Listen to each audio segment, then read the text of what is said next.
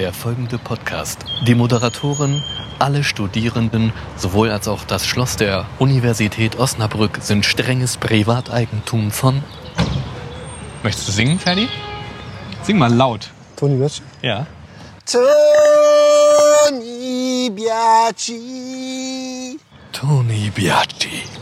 Nur echt mit den 391.476 italienischen Sternen. Ist das nicht schön? Ja, die Sonne kommt gerade raus. Ich habe keine Jacke dabei, das freut mich. Und wir sind live in Osnabrück, liebe Leute, Ja. und haben heute eine ganz besondere Folge für euch. Wir sind heute live im Seminar, das heißt gewaltfreie Kommunikation in Unterricht, Beratung und Leben. 40 Studierende und wir haben die zweite Seminarsitzung. Konstantin ist zu Gast und wir dachten, wir machen mal was ganz was Neues. Wir machen einfach mal einen Podcast draus. Yes. Und so hören wir jetzt gleich eine Folge Podcast aus dem Seminarraum. Und ihr habt das ja mitbekommen, dem, Sem dem Konstantin war zuletzt danach, hart danach, dass wir wieder mal ein bisschen mehr über die GfK und so sprechen. Und so verbinden wir das eine mit dem anderen. Universitäre Lehre, das Seminar zur GfK. Wir machen im Seminar einen Podcast. Alle Studierenden, die daran teilnehmen, haben zugesagt, dass es für sie okay ist, dass sie Teil des Podcasts sind. Und so haben wir einfach mal so ein interaktives Ding gebaut Ja. und teilen den in zwei, drei Folgen und wünschen euch dabei ganz viel Spaß. Und wir springen rein. Ab geht er. Ab, ab, ab geht die Post. So, einen wunderschönen guten Tag allerseits. Herzlich willkommen zum zweiten Seminar Gewaltfreie Kommunikation in allen möglichen Lebenslagen, Unterricht, Beratung und Leben. Wir haben eine kleine Besonderheit heute. Ich freue mich, dass Sie alle da sind und ich würde Ihnen ganz kurz erstmal äh, erzählen, was die Besonderheit ist. Eine sehen Sie schon vorne sitzen heute. Ach, der Adrian, der kommt heute auch. Adrian, schön, dass du da bist. Warum bist du zu spät? Ist egal, ist egal, war ein Scherz jetzt hier. Also die eine Besonderheit sitzt vorne, das ist äh, der äh, Konstantin Kunze. Wenn Sie die Hausaufgaben gemacht haben, dann müssten Sie ihn kennen. Der war in einem Videopodcast als Gast damals da. Äh, das ist mein äh, guter Kumpel und er ist äh, vom Beruf her an der Universität in Bochum, äh, macht da alle möglichen Medien, kennt sich mit Ton aus, kennt sich mit Bild richtig gut aus, egal ob statisch oder bewegt, vor allem aber bewegt.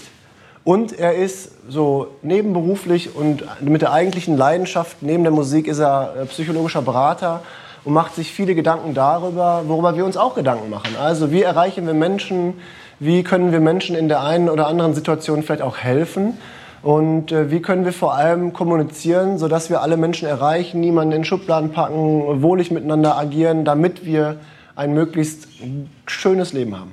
Ja? Coolen Unterricht machen, viel erreichen äh, ohne dass andere Leute leiden müssen unter unserem Erfolg und so weiter und so fort. Also das ist so das, was er da am liebsten macht und wir dachten, Mensch, wäre das nicht authentisch und cool, wenn der hier mal hinkäme.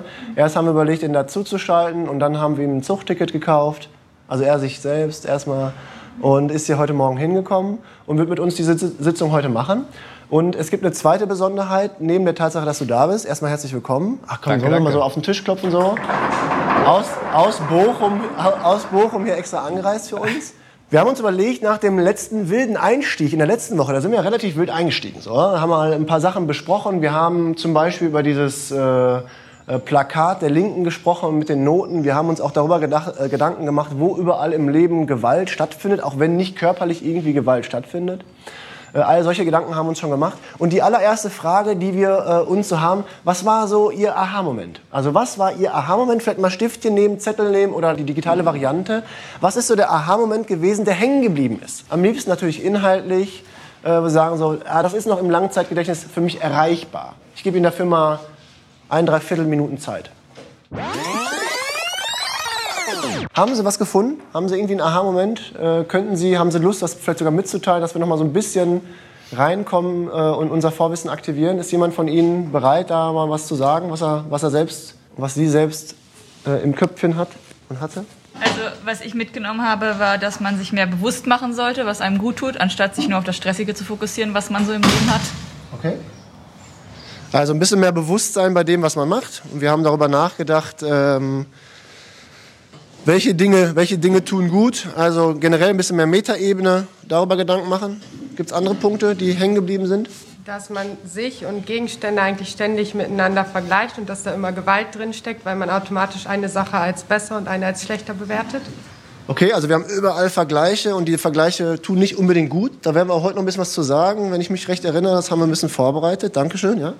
Mm, direkt äh, auf das, in Bezug auf das Thema Vergleichen, dass man, wenn man mit sich im Reinen ist und sich selber so akzeptieren kann, wie man ist, dass man aufhört, äh, im Außen zu leben und diese Vergleiche als negativ zu werten. Okay.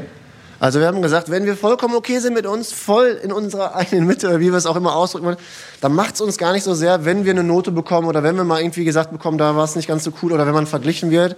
Aber wenn man selbst struggelt und nicht so bei sich ist und sehr im Außen lebt, dann kann das einen schon mal ein bisschen umklatschen.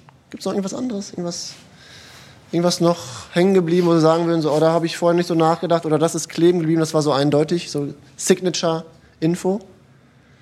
Ansonsten glaube ich auch, das waren so mit die zwei, drei wichtigsten Dinge, die wir da an diesem Tag damals gemacht haben. Herzlichen Dank an die, die sich getraut haben, was zu sagen.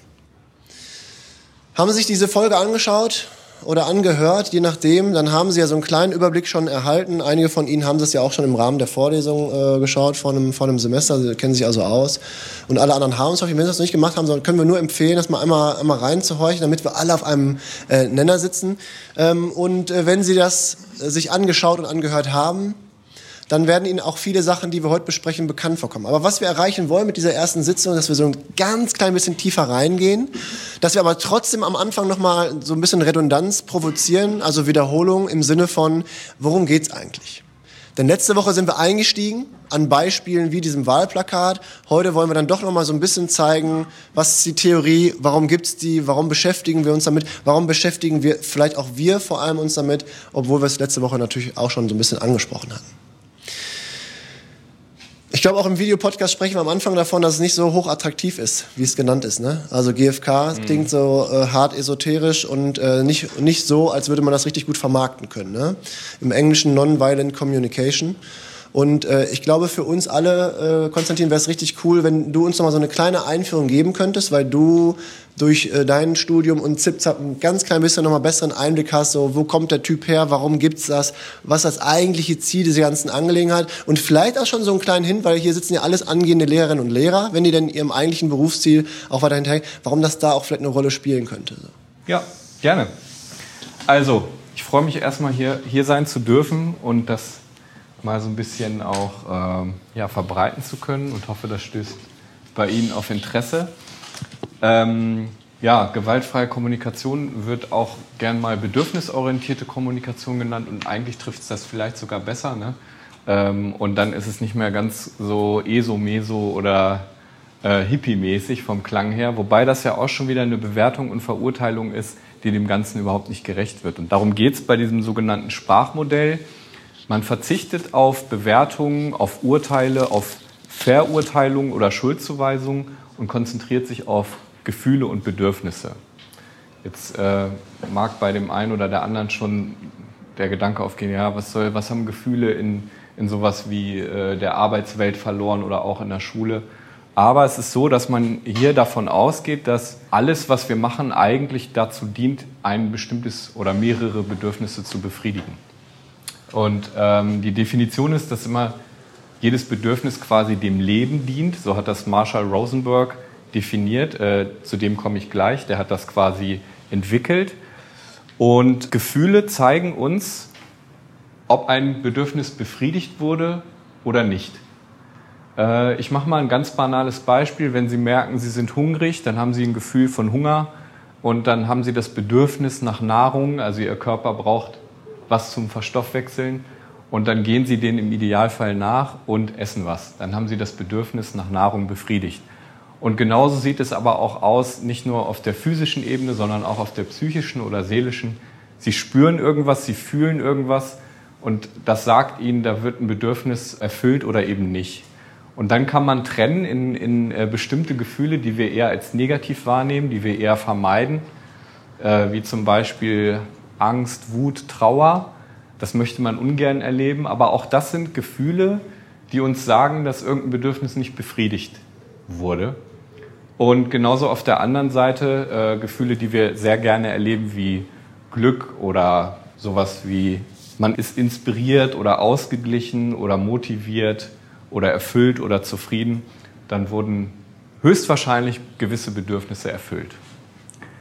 Genau, erfunden hat es Marshall Rosenberg, wobei er, er sagt selber, er hat es gar nicht erfunden. Er hat ein Modell entwickelt, was aus vier Schritten besteht. Da kommen wir heute wahrscheinlich nicht mehr zu, ne? aber ja. gucken wir mal. Und ähm, er sagt, es ist zwar eine Methode, die man anwenden kann, aber es geht eigentlich vielmehr darum, daraus dann eine Haltung zu entwickeln. Also äh, wir sind in unserer Gesellschaft, sage ich mal, schon darauf gepolt, Dinge immer einzuordnen und zu bewerten und auch zu verurteilen im schlimmsten Sinne. Aber es geht eigentlich da, darum, davon wegzukommen, eben achtsam zu sein, ähm, wie ich andere und mich selber auch vor allem bewerte. Und wir hatten es gerade schon angesprochen, da geht es halt um Akzeptanz und äh, Urteilsfreiheit. Genau, soweit erstmal dazu, würde ja. ich sagen. Ne? Und wenn du jetzt Berater bist, dann sagst du, bist du eher personenzentriert unterwegs? Ja. Und das ist so ein bisschen humanistisch. Was, was bedeutet das, wenn du äh, personenzentriert unterwegs bist? Wir wollen ja auch darüber nachdenken, das ist auch die Aufgabe einer Lehrkraft. Neben Erziehen, Verwalten, Unterrichten und so, ist halt auch Beraten eine Sache. Ja. Und in der Vorlesung beispielsweise machen wir auch so einen kleinen Aufriss äh, zur Beratung und da wird halt deutlich, dass Beraten äh, halt nicht groß Tipps geben ist, so, so geht das und mach das mal nach, sondern beraten ist so ein, vielleicht so Hilfe zur Selbsthilfe. Hilfe zur Selbsthilfe. Und äh, ich bringe da so ein bisschen die Technik bei, äh, systemisch eher zu beraten und du bist eher personenzentriert. Was ist der Unterschied und warum äh, entscheidest du dich für diese Variante? Vor das äh, Déjà-vu, weil die Fragen habe ich dir schon zweimal gestellt. Ja, voll. Also äh, man, man denkt dann immer äh, personenzentriert, also systemische sei so ganzheitlich und personenzentriert nicht. Das stimmt aber nicht. Ne? Beides sind ganzheitliche Ansätze. Bei der systemischen Beratung gibt es ja sehr viele Tools und einen ganzen Werkzeugkoffer, den ich öffnen kann mit Fragetechniken, zirkulier äh, zirkulierendes Fragen und sowas, ne? oder zirkuläres, glaube ich. Ähm, zirkulierende. Und systemisch bedeutet halt, wir haben alles, was um das Individuum drumherum ist, Familie, genau. Job, in dem Umwelt. System, deswegen ne, genau. ne, in dem System, wo es eingebettet ist, dieses Individuum, genau wie du sagst. Und personenzentriert, wir, ja. ja. personenzentriert wurde äh, entwickelt von ähm, Carl Rogers und der Rosenberg war Schüler von Kyle Rogers und deswegen kommen die beiden auch so mehr oder weniger aus der humanistischen Psychologie. Und der Rogers hat diese personenzentrierte Beratung oder auch Psychotherapie oder Gesprächspsychotherapie entwickelt, ähm, beruhend auf drei Variablen, ähm, die quasi dazu führen, dass sich das Individuum weiterentwickeln kann und Potenzial quasi ausschöpft. Und da geht es um Akzeptanz, das ist so das Erste und das taucht auch in der GfK wieder auf, in der gewaltfreien Kommunikation. Also bedingungslose Akzeptanz. Ich stelle dir keine Bedingungen, äh, damit ich dich akzeptiere. Also du musst jetzt nicht das tun oder so sein, damit ich dich akzeptiere, sondern ich akzeptiere dich, wie du bist und im Idealfall mich selbst auch. Ja? Dann lass mal da direkt bleiben. Okay. Also diese bedingungslose Akzeptanz, und das können wir, sollten wir immer auf zwei Sachen mal übertragen, um das schön zu internalisieren. Das eine ist das Privatleben. Und da haben sie am meisten zu tun, entweder mit ihrer Familie oder in, in der Beziehung. Wenn wir da also wirklich bedingungslos akzeptieren, dann machen wir das hoffentlich an den meisten Stellen, aber häufig wahrscheinlich auch nicht. Wenn Sie aber mal aus Ihrer Perspektive schauen, dann ist eigentlich das, was wir unbedingt wollen, oder? Wir wollen akzeptiert sein. Das heißt also, egal, wenn Sie müde sind, dann sind Sie halt müde. Also warum sollen Sie sich rechtfertigen? Sie wollen dann halt müde sein und vielleicht sich ausruhen.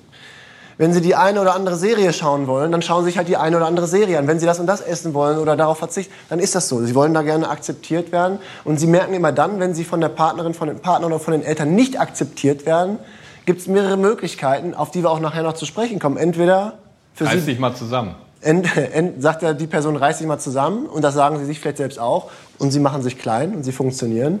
Oder sie machen sich groß, blasen sich auf und brechen voll aus. Es gibt auch noch andere Möglichkeiten, aber das sind so die zwei berühmtesten typisch für uns.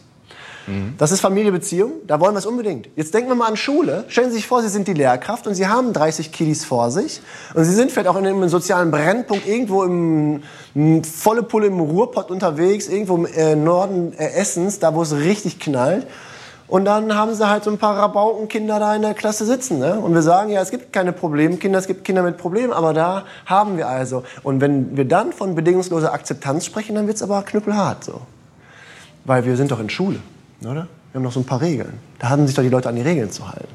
Und vor allem mache ich hier gerade Unterricht. Und wir haben gerade im Kurs vorher hier, äh, Unterricht digitalisieren, ein, zwei waren ja da, haben wir über Schubladen gesprochen. Ja, und haben wir auch gerade schon ein bisschen was von gehört. Also, dass wir gerne in Schubladen packen und Co. Genauso wie mit Problemkindern. Ja, das Kind hat halt kein Interesse, erkennt den Sinn hier nicht, kann ihnen nicht helfen. Vielleicht schmeißen wir das Kind halt von der Schule. Aber wie, wie, wie sich ihr Leben verändern wird als Lehrkraft, wenn sie in der Lage sein werden, stärker zu akzeptieren, dass ein Mensch ein Individuum ist, dass also jeder Mensch anders ist als der andere Mensch und dann auch einzusehen, dass es äh, höchstens ein Kind mit Problemen ist, aber kein Problemkind. Das wird ein Major Step in ihrem Leben sein, wenn sie den noch nicht gemacht haben. Aber das wird so viel Ruhe in sie hineinbringen.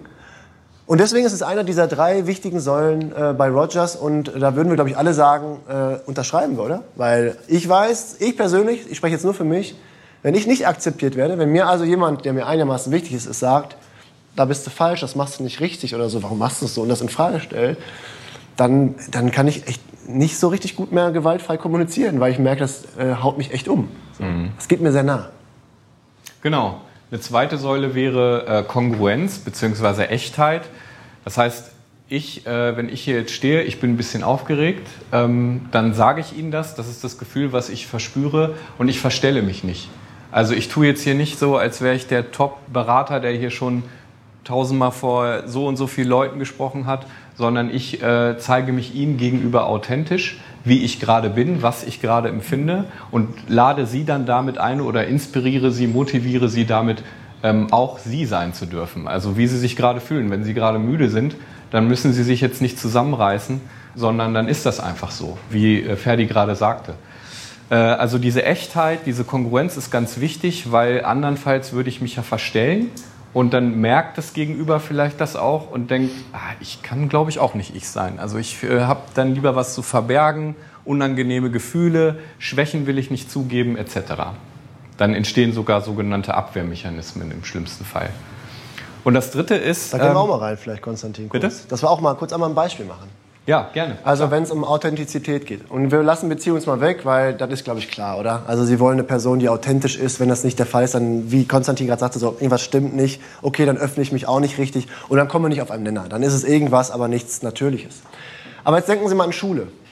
Authentizität, Echtheit bedeutet, dass wenn ich als Schülerin, als Schüler irgendwas empfinde, ich es aber nicht mitteilen darf oder es nicht zeigen darf, entweder weil ich sonst Ärger bekomme, also auf Toilette gehen, mich vielleicht, ich möchte mich bewegen. Mir ist, mir ist voll nach Bewegung, weil ich nicht mehr kann, weil ich, was weiß ich, Muskelzucken habe, ich bin, was weiß ich was. Oder ich bin total müde und kann gerade eigentlich gar nicht hier die Gruppenarbeit leiten. Und was wir in der Schule ja lernen, ist, dass wir das ständig unterdrücken, dass wir also gar nicht echt sind, weil es diese Regeln gibt. Wir haben also ein System gefertigt und wir haben manche Schulsysteme, die sind noch krasser als andere. Also eine Gesamtschule ist per se im Schnitt offener, für Individualität und hat auch andere Konzepte als ein klassisches Gymnasium. Dann kommt es natürlich auch nochmal darauf an, wo es liegt und so weiter und so fort.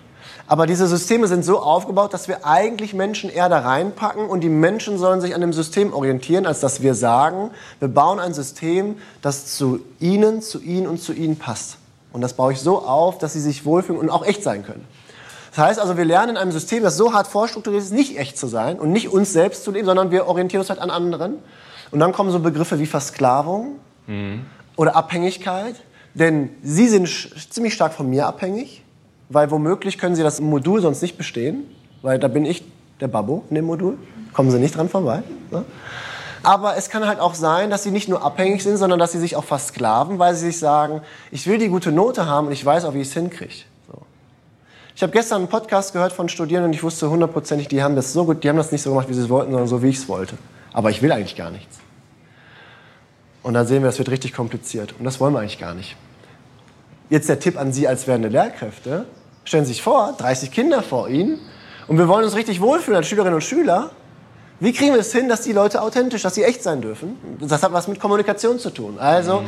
ich möchte mich als Schülerin, als Schüler trauen, etwas mitzuteilen. Wenn ich von Anfang an schon Angst habe, etwas mitzuteilen, um deswegen verurteilt zu werden, dann fange ich an, mich zu verstellen. Dann wird es total unnatürlich und dann werden Sie wahrscheinlich auch als Lehrkraft irgendwann gar nicht mehr ernst genommen. Und erinnern Sie sich an die Lehrkräfte, die Ihnen richtig gut gefallen haben.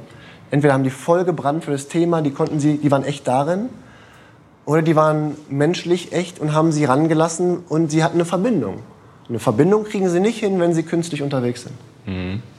Und vor allem, äh, wie du gerade sagst, wenn ich ähm, mich verstelle, dann kann ich nicht echt sein, weil ich ja Angst habe, nicht akzeptiert zu werden. Also ich habe dann vielleicht Sorge vor einer Bestrafung im schlimmsten Fall, ne? eine schlechte Note zum Beispiel. Also ich mache im Unterricht nicht mit, weil ich müde bin, weil ich es nicht verstehe oder so, weil ich falsch bin, wäre dann die Verurteilung oder zu schlecht oder sowas, ne? oder nicht mitkomme und so. Und dann habe ich die Angst quasi oder die Sorge davor, diese schlechte Note zu bekommen und äh, im schlimmsten Fall eben nicht akzeptiert zu werden, so wie ich bin und mich dann selber natürlich auch nicht zu akzeptieren, weil ich mir natürlich dann irgendwie Vorwürfe mache, warum habe ich mich nicht zusammengerissen etc.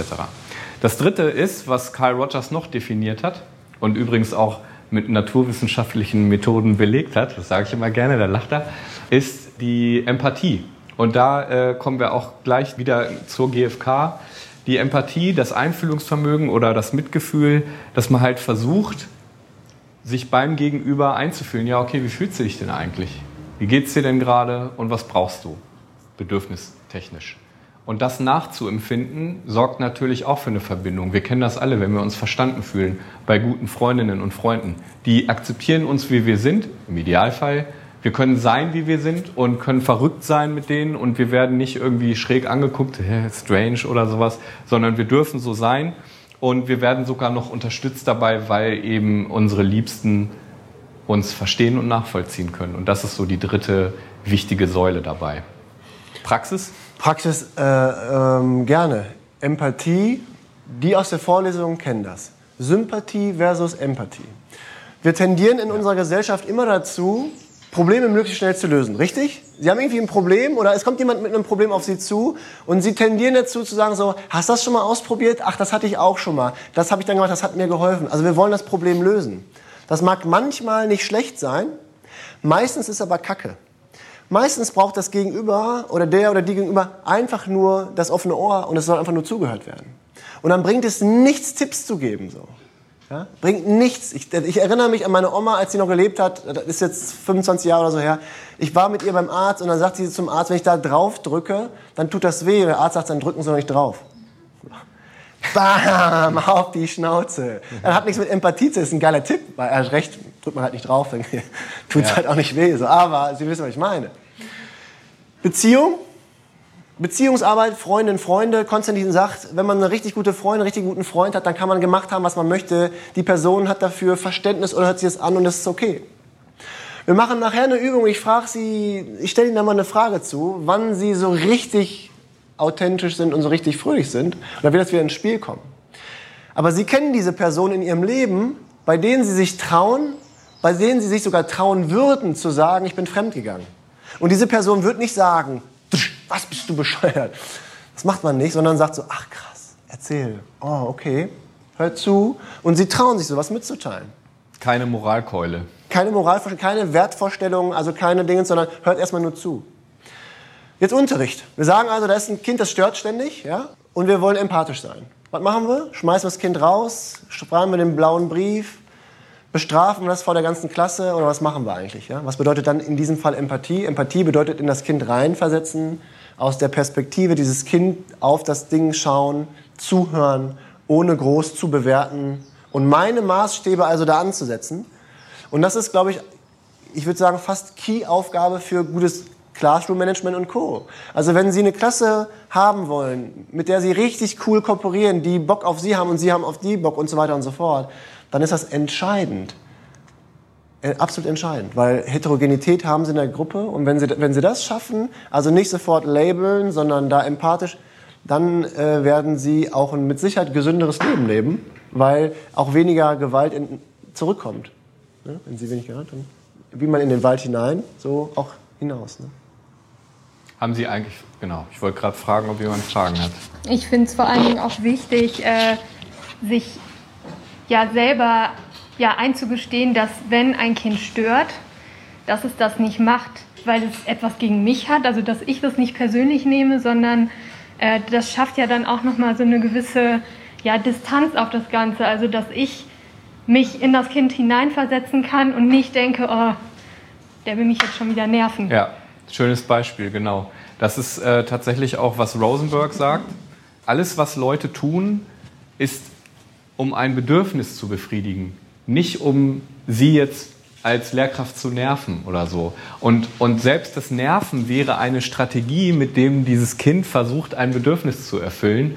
Manchmal sind diese Strategien sehr tragisch, weil das Kind keine andere kennengelernt hat. Also es braucht irgendwie Aufmerksamkeit und Zuwendung und fängt dann halt an zu nerven oder laut zu sein oder irgendwie auf sich aufmerksam zu machen, weil es keine andere Strategie gelernt hat. Übrigens auch Erwachsene nicht. Also was Erwachsene machen, Kriege führen, sich gegenseitig bombardieren oder das sind ja auch Strategien, um irgendein Bedürfnis zu befriedigen, aber sehr, Rosenberg hätte gesagt, entfremdete oder äh, nicht lebensdienliche Strategien und ähm, ja leider dann auch oft sehr tragisch. Aber äh, Sie haben es gerade richtig gesagt, wenn ich mir das bewusst mache, dass auch wenn mir jemand Nein sagt, einfach so Nein, ich höre oder versuche dann zu hören, was ist Ge Gefühl und Bedürfnis dieser Person, was da nicht erfüllt wurde. Und dann kann ich mich davon auch so ein bisschen, fühle ich mich nicht mehr persönlich angegriffen, in Anführungsstrichen, wo wir übrigens bei Vokabeln sind, die ähm, verdeutlichen, was mit gewaltfreier Kommunikation gemeint ist, wenn ich von äh, Angriff und äh, ich verteidige mich spreche oder sowas. Ne? Ja, sehr schönes Beispiel. Und das ist ja letztendlich, also für die unter Ihnen, äh, die immer noch denken, so, pff, wo bin ich hier gelandet? Warum ist das, das ist weich? Äh, und dann werden sie werden in zwei, drei, vier Wochen oder vielleicht auch heute Nachmittag schon merken, dass das weich klingt, aber für die härtesten Sachen die Grundlage ist. Sie werden in der Schule demnächst so vielen Konflikten ausgesetzt sein. Sie werden Konflikte bei Kindern mitbekommen, sie werden Konflikte im Lehrerinnen- und Lehrerzimmer haben. Und die entscheidende Idee von uns beiden auf Basis dessen, was da erfunden wurde, ist, dass man in Verbindung bleibt. Denn es bringt ihnen ja nichts, bei 30 Kindern mit 15 im Krieg zu stehen, mit denen nichts mehr zu tun zu haben. Wenn sie an einer Gesamtschule sind, be ähm, betreuen sie die von der 5 bis zu 10. Dann haben sie ein richtig scheiß Leben und sie werden jeden Morgen halbkrank zur Schule gehen. Selbst wenn ein Kind noch so viel Kacke macht, also ein anderes Kind schlägt zum Beispiel, also eine tragische Strategie wählt, sehr entfremdet, wollen Sie mit diesem Kind ja arbeiten. Sie haben ja den Auftrag zu erziehen und auch dafür zu sorgen, dass das äh, Kind sich in die Gesellschaft vernünftig einbringen kann. Aber Sie wollen ja auch, dass es dem Kind gut geht, also allen Kindern. Das heißt, Sie wollen in Kontakt bleiben. Wenn Sie aber klassisch bestrafen, ist die Wahrscheinlichkeit ziemlich niedrig, dass Sie mit diesem Wesen in Kontakt bleiben und das Wesen sich vernünftig in Anführungsstrichen vernünftig entwickelt, so dass es ein gutes Leben lebt und sie auch ein vernünftiges Leben als Lehrkraft haben. Es mhm. geht also darum, auch unter widrigsten, eigentlich widrigsten Bedingungen trotzdem in Kontakt zu bleiben. Ja? Mhm. Und irgendwie zuzusehen, dass wir also auf einem guten Level kommunizieren können, selbst in schlimmsten Situationen, wenn Menschen also Dinge tun, mit denen wir uns gar nicht identifizieren können.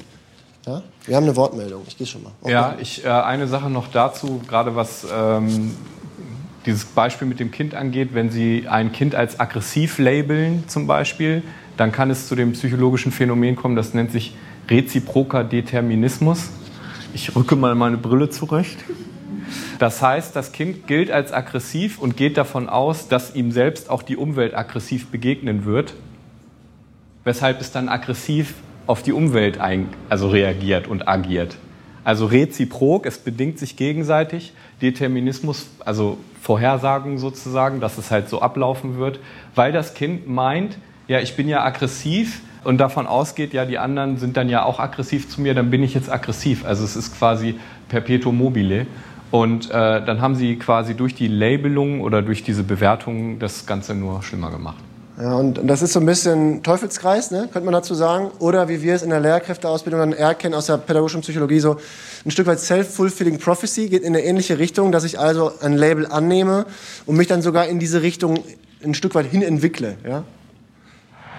Das war das erste Drittel ah, dieser shit. besonderen Trilogie aus der Uni Osnabrück. Yes. Hoffentlich hat es euch gefallen.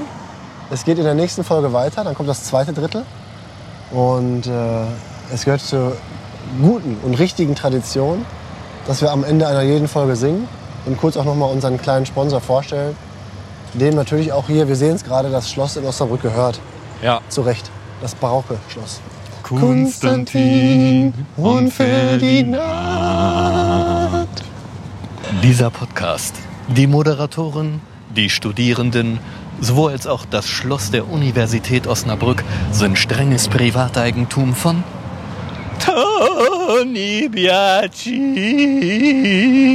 Man muss dazu sagen, wir laufen hier gerade singend durch Osnabrück. Ne? Tony Biaggi.